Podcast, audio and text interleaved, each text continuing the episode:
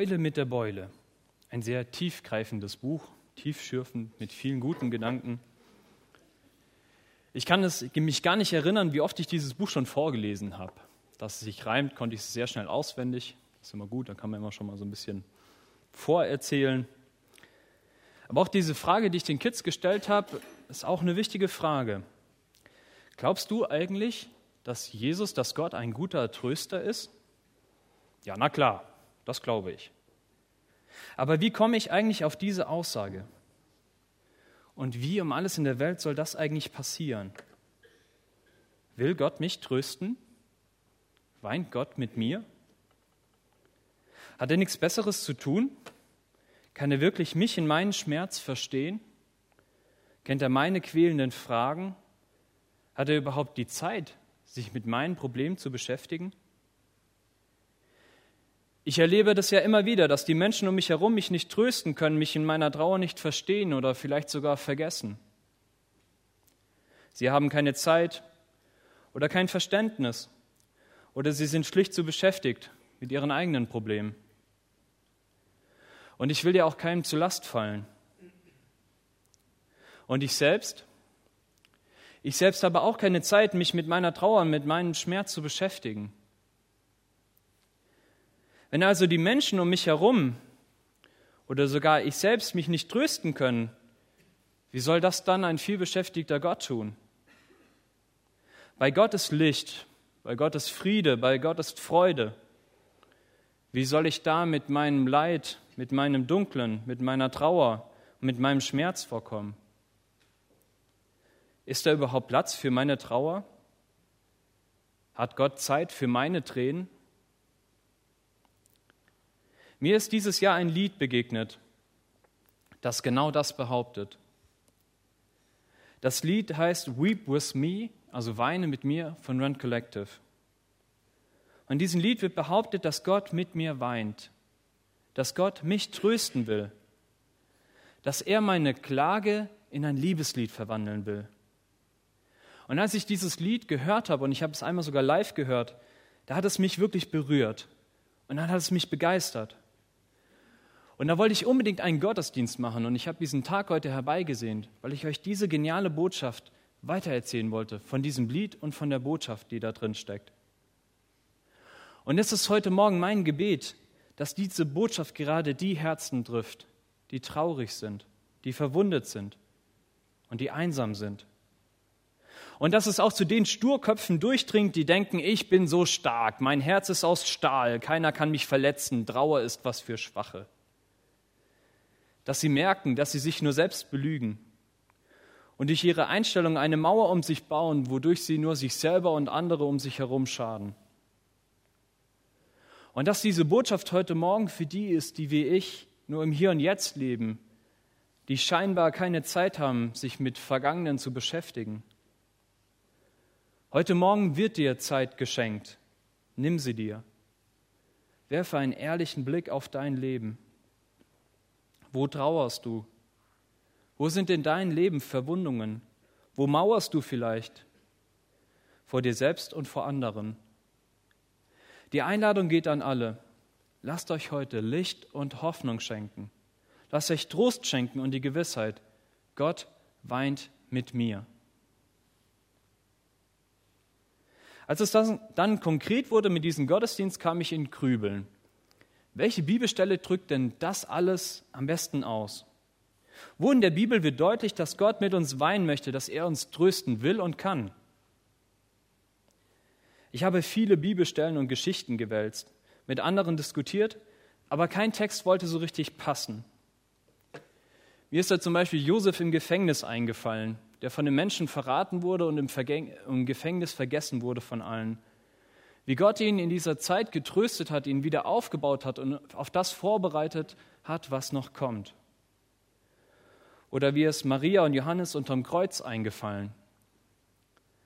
Als Jesus am Kreuz hing, kurz vorm Sterben war, in der Zeit seines größten Leides, da sah er eben vor sich seine Mutter Maria stehen und seinen besten Freund Johannes. Und er sagte zu Maria, siehe, das ist dein Sohn. Und zu Johannes sagte, siehe, das ist deine Mutter. Tröstet euch gegenseitig. Selbst in dem Moment, als er selbst große Schmerzen und Leid hatte, hat er sich noch um andere gekümmert und hat andere getröstet.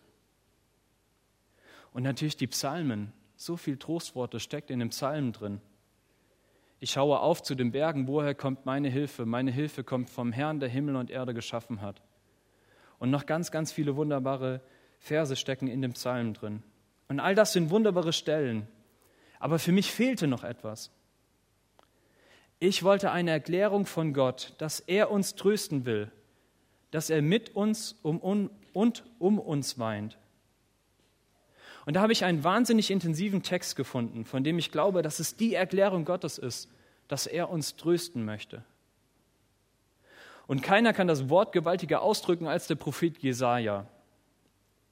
Jesaja hat so einen unglaublich großen Wortschatz und so eine große Bandbreite an Themen, dass die kritische Forschung von mindestens vier Jesajahren, Jesajahren, Jahren, Jesajas ausgeht, weil sie sich nicht vorstellen können, dass das alles nur aus einer Feder stammt. Und einen dieser Texte, den wollen wir uns heute anschauen. Und es ist, wie kann es anders sein, Jesaja 53. Ich möchte den Text mit euch lesen. Siehe, mein Knecht wird's gelingen. Er wird erhöht und sehr hoch erhaben sein. Wie sich viele über ihn entsetzten, so entstellt sah er aus, nicht wie ein Mensch und seine Gestalt nicht wie die der Menschenkinder so wird er viele Völker in Staunen versetzen, dass auch Könige ihren Mund vor ihm zuhalten. Denn was ihnen nie erzählt wurde, das werden sie nun sehen, und was sie nie gehört haben, werden sie nun erfahren. Aber wer glaubt dem, was uns verkündet wurde, und an wem ist der Arm des Herrn offenbart? Er schoss vor ihm wie eine Reis. Er schoss auf vor ihm wie ein Reis und wie eine Wurzel aus dürrem Erdreich. Er hatte keine Gestalt und Hoheit. Wir sahen ihn, aber da war keine Gestalt, die uns gefallen hätte. Er war der Allerverachteste und der Unwerteste, voller Schmerzen und Krankheit. Er war verachtet, dass man in sein Angesicht vor ihm verbarg. Darum haben wir ihn für nichts geachtet. Fürwahr, er trug unsere Krankheit. Er lud auf sich unsere Schmerzen. Wir aber hielten ihn für den den, der geplagt und von Gott geschlagen und gemartert wäre. Aber er ist um unsere Missetat willen verwundet und um unsere Sünden willen zerschlagen. Die Strafe liegt auf ihn, auf dass wir Frieden hätten, und durch seine Wunden sind wir geheilt. Wir gingen alle in die Irre wie Schafe, ein jeder sah auf seinen Weg, aber der Herr warf alle unsere Sünden auf ihn. Ein wahnsinnig intensiver Text, den Jesaja hier geschrieben hat.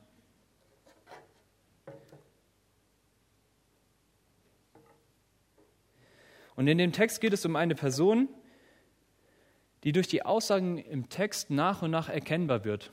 Wie bei dem Spiel Dalli-Click, das haben wir ja auch schon mal im Gottesdienst gespielt. Ein Bild ist verdeckt und nach und nach sieht man immer mehr Teile und irgendwann kann man erkennen, wer da eigentlich gemeint ist. In dem Text geht es um den Knecht Gottes einen von Gott auserwählten Diener, der die Menschen retten sollte. Und das macht er auf so unglaubliche Art und Weise, dass selbst Königen der Mund offen stehen wird. So beeindruckt sind sie von dieser Botschaft.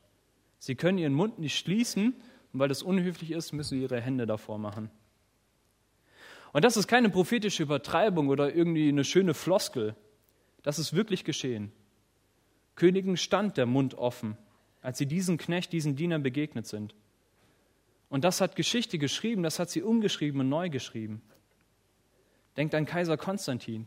Hier ist ein Originalbild von ihm mit seiner Mutter, lustigerweise. Die hat die Grabeskirche in Jerusalem gebaut. Der war ein römischer Befehlshaber, dieser Konstantin, und der war dabei, das römische Reich wieder zu erobern und zu einen. Und in diesem Prozess begegnet er den christlichen Glauben. Und dann war er so beeindruckt von diesem Christus, von diesem Diener, von diesem Knecht, dass er und sein ganzes Reich Christen wurden. Eine Wahnsinnswendepunkt in der Geschichte. Das römische Reich, wurden, sie wurden alle zu Christen. Und das war kein einzigartiges Ereignis. Das ist immer wieder passiert, dass Königen der Mund offen stand, als sie diesem Knecht begegnet sind. Ich habe noch eine Vorbemerkung, bevor ich mit dem Text weitermachen möchte. Der Text ist ja ein sehr interessanter Text gerade im Blick darauf, wie jüdische Ausleger damit umgehen, denn Jesaja ist ja auch ein Teil ihrer Bibel. Und in der Vorbereitung ist mir ein jüdischer Autor begegnet, der sehr verärgert war über unsere christliche Auslegung des Textes. Denn für uns ist ziemlich schnell klar, wenn wir Jesaja 53 lesen, dass hier nur Jesus gemeint sein kann. Für den jüdischen Ausleger war aber mit dem Knecht das Volk Israel gemeint, das gelitten hat über die Jahrhunderte unter dauernder Verfolgung, was tragischerweise im Holocaust gegipfelt ist. Und er schreibt, was sind die Leiden eines Mannes, der am Kreuz stark im Vergleich zum Leiden unseres Volkes über die Jahrhunderte? Und als ich das gelesen habe, muss ich zugeben, da hat er recht. Wir Christen sind über die Jahrhunderte wahnsinnig schuldig geworden am jüdischen Volk. Und nicht nur im Dritten Reich, auch schon vorher, auch schon in den Jahrhunderten davor. Dennoch wird man den Text nicht gerecht, wenn man hier nur vom Gottesknecht als Stellvertreter für das jüdische Volk redet. Aber gleichzeitig zeigt es auch, wie tief dieser Text ist und ich glaube, genial von Gott angelegt dieser Text ist.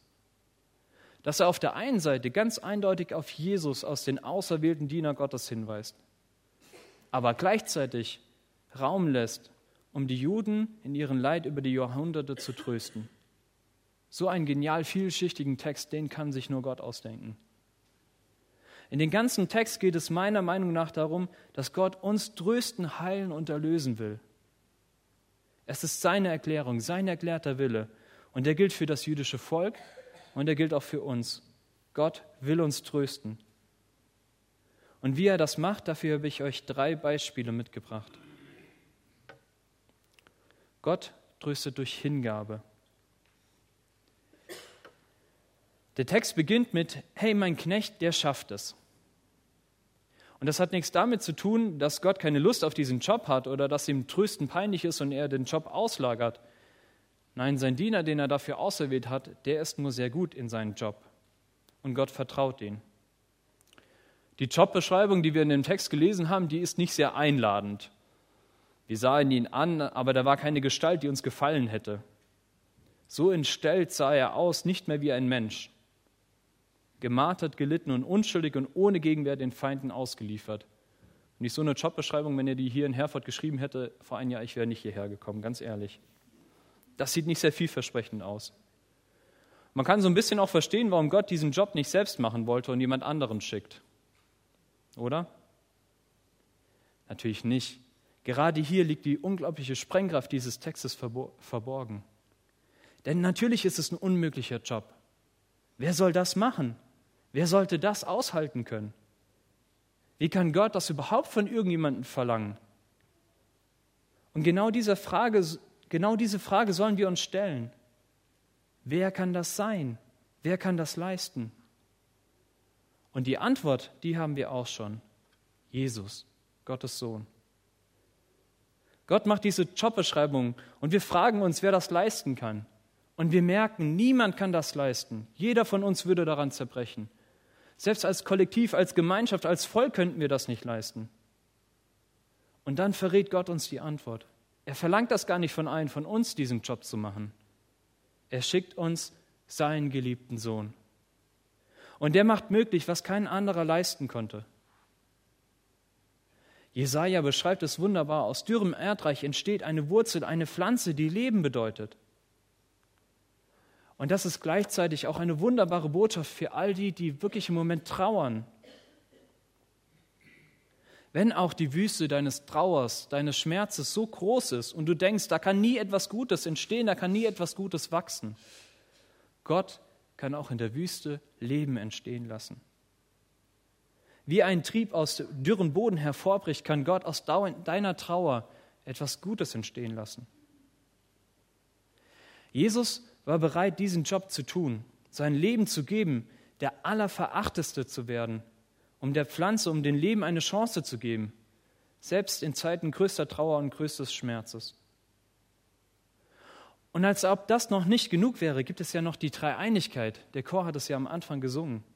Dieses unglaubliche Geheimnis, das die wahre Bedeutung in diesem Text eigentlich erst offenlegt.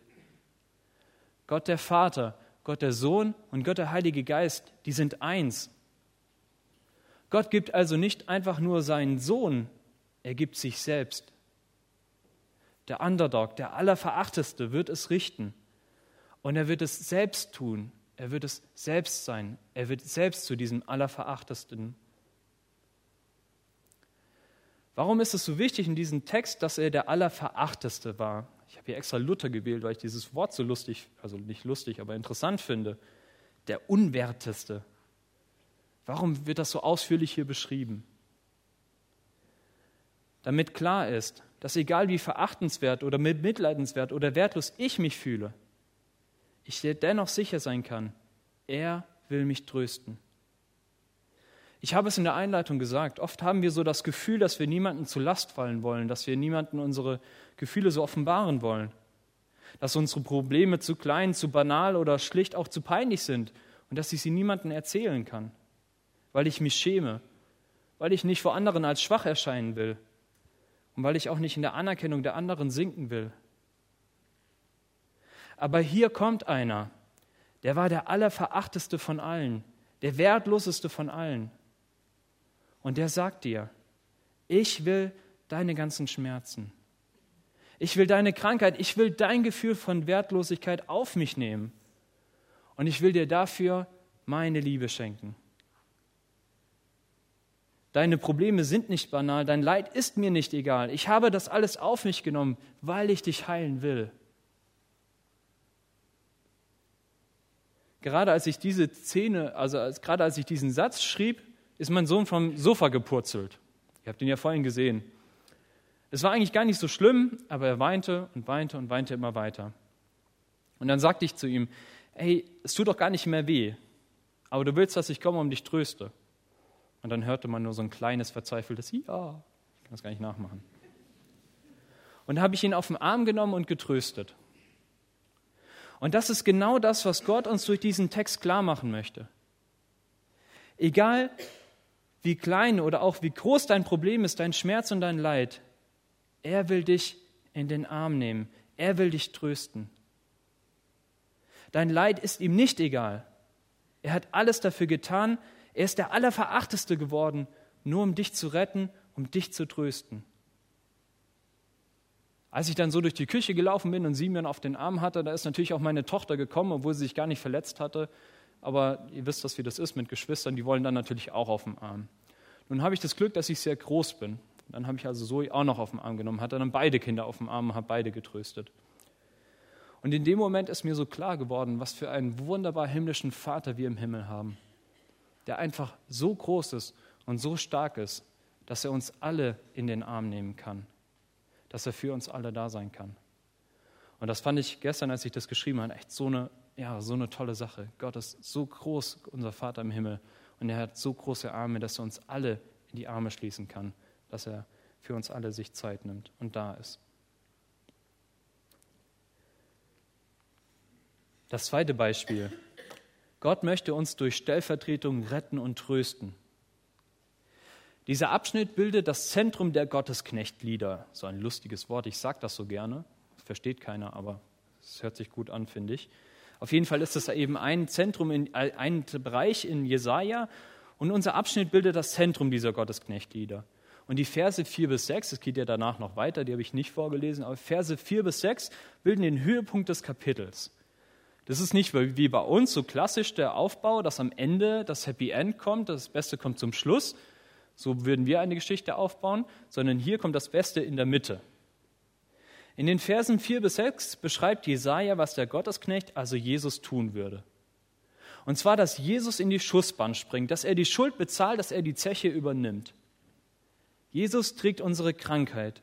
Er lädt sich unsere Schmerzen auf. Er erträgt, dass wir ihn für Gott von dass wir ihn für von Gott gestraft hielten obwohl er doch eigentlich wegen unserer Fehler und unserer Vergehen geschlagen wird. Er nahm die Strafe auf sich, damit wir Frieden haben und dass wir durch seine Wunden heil werden.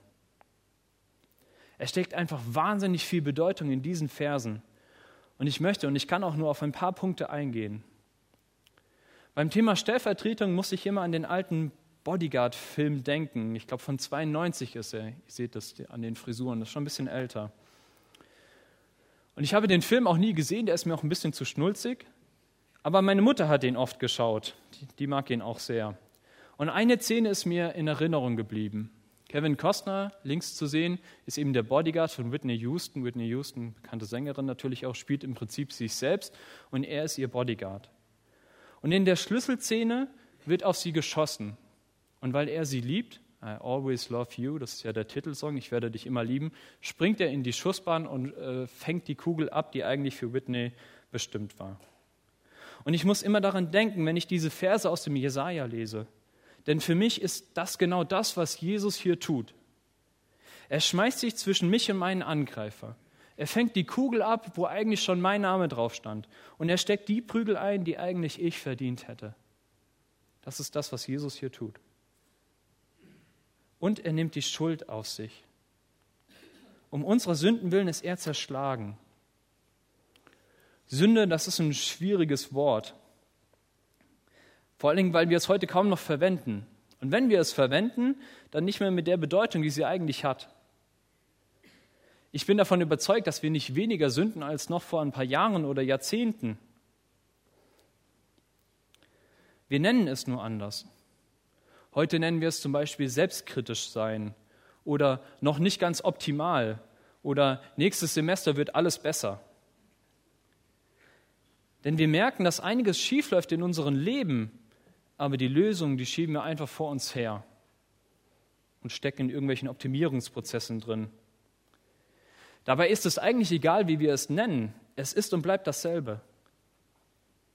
Wenn ich abends im Bett wach liege und den Tag reflektiere und mich meine Fehler und Schwächen nicht schlafen lassen, dann ist es egal, wie ich es nenne. Es ist und bleibt die lebenszerstörende Kraft der Sünde. Die Sünde, die Schuld bleibt. Wir haben die Sünde nicht abgeschafft, wir haben sie nur umbenannt und denken, dass das uns klüger und dass das uns freier macht. Dabei ist und bleibt Sünde das, was sie ist. Ein Lebenszerstörer, ein Gefangennehmer, ein Gotttrenner und ein Liebeszerstörer.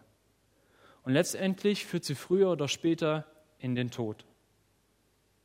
Gott möchte aber nicht, dass wir bei der Sünde stehen bleiben. Er nimmt sogar in Kauf, dass wir die Erlösung von der Sünde missverstehen. Wir denken, dass er von Gott gestraft war. Dabei geht es um stellvertretende Erlösung. Es geht darum, dass er den Preis für uns bezahlt hat, dass er uns freikauft, Vergebung befreit.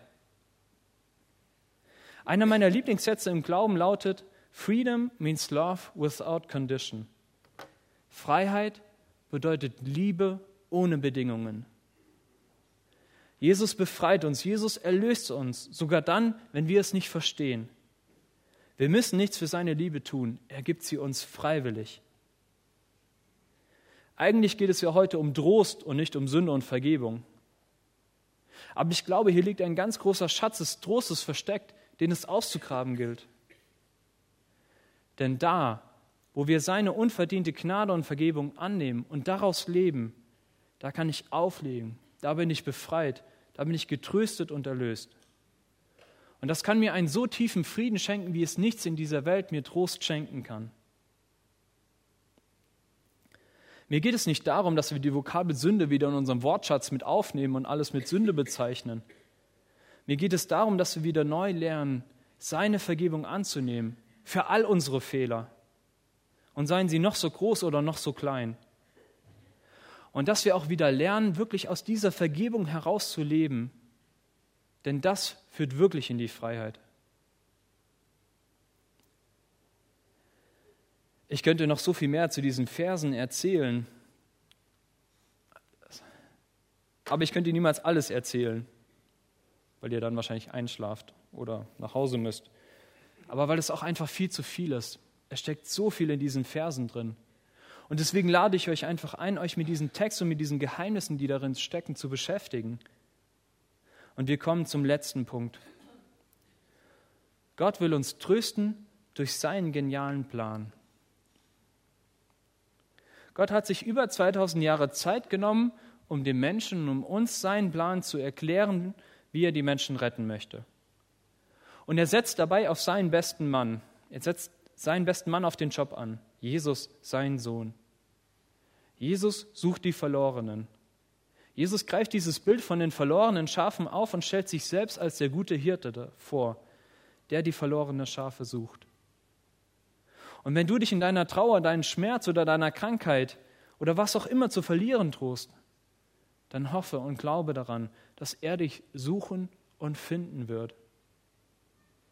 Er hat sich die Zeit genommen, tausende von Jahren, um seinen Plan den Menschen zu erklären. Und nach all der Zeit ist er nicht müde geworden, um es immer wieder neu seinen Plan zu erklären. Und dafür bin ich so dankbar. Egal, was mein Herz bedrückt, Gott nimmt sich immer wieder Zeit, mir seine Liebe Stück für Stück immer wieder neu zu erklären. Er ist immer wieder bereit, mich in seine tröstenden Arme zu nehmen. Und er ist nicht müde geworden, meine Krankheit zu tragen, meinen Schmerz auf sich zu laden. Wo wir gerade bei schmerzhaften Erfahrungen sind. Ich habe vor einiger Zeit bei einem Treffen von meiner Einsamkeit erzählt. Und da wurde mir zugerufen, da wurde mir etwas zugerufen. Und zwar, dass ich doch gar nicht verstehe, was Einsamkeit ist. Da ich ja Familie habe und eine liebe Frau und zwei kleine Kinder. Und ich habe viel darüber nachgedacht und die Person hatte recht. Ich kann deine Einsamkeit nicht verstehen. Ich kann es nicht nachvollziehen, wie es ist, unter deiner Krankheit zu leiden oder wie schmerzhaft deine Verletzungen sind. Aber ich kenne einen, der dich versteht und ich kenne und ich liebe diese Person. Und ich weiß, dass sie auch dich liebt. Ich kann dich nicht trösten, ich kann deine Krankheit nicht heilen, ich kann deine Schmerzen nicht tragen. Aber ich kann dich zu dem führen, der das alles kann und darin auch noch super gut ist. Er hat Einsamkeit am eigenen Leib erlebt. Er hat die Krankheit auf sich genommen. Er möchte deinen Schmerz tragen. Wir Menschen wir können mit Worten trösten und vielleicht mit kleinen Gesten. Aber bei Gott bleibt es nicht allein bei Worten, es folgen Taten. Gott versteht nicht nur dein Leid, weil er es selbst erfahren hat. Er tut etwas aktiv dagegen. Er ist für dich ans Kreuz gegangen, um für dich zu sterben, dich zu erlösen, um aufzuerstehen zu neuen Leben. Und damit ist ein für alle Mal klar, er will dich trösten. Er will deinen Schmerz auf sich laden. Er will deine Trauer in ein Liebeslied verwandeln und deine Krankheit tragen. Darauf können wir verlassen, darauf können wir ganz fest glauben, daran können wir glauben. Wir möchten nun das Lied hören, was ich am Anfang erzählt habe, von dem ich erzählt habe, Weep with me. Und es handelt genau von dem, worüber ich gerade gepredigt habe, was ich gesagt habe, dass Gott mit uns weinen will, dass Gott uns trösten kann und will und dass er aus unserer Klage ein Liebeslied formen möchte. Maurice und Julia werden das Lied als Vortragslied vortragen. Wir haben es auch übersetzt, übertragen. Lasst euch einfach auf dieses Lied ein. Und danach werden wir noch eine Zeit haben des Gebetes und des Lobpreises, wo ich euch einfach einladen möchte, mit eurer Trauer und Schmerz, mit eurer Einsamkeit zu diesem wunderbaren Gott zu kommen, der euch trösten möchte.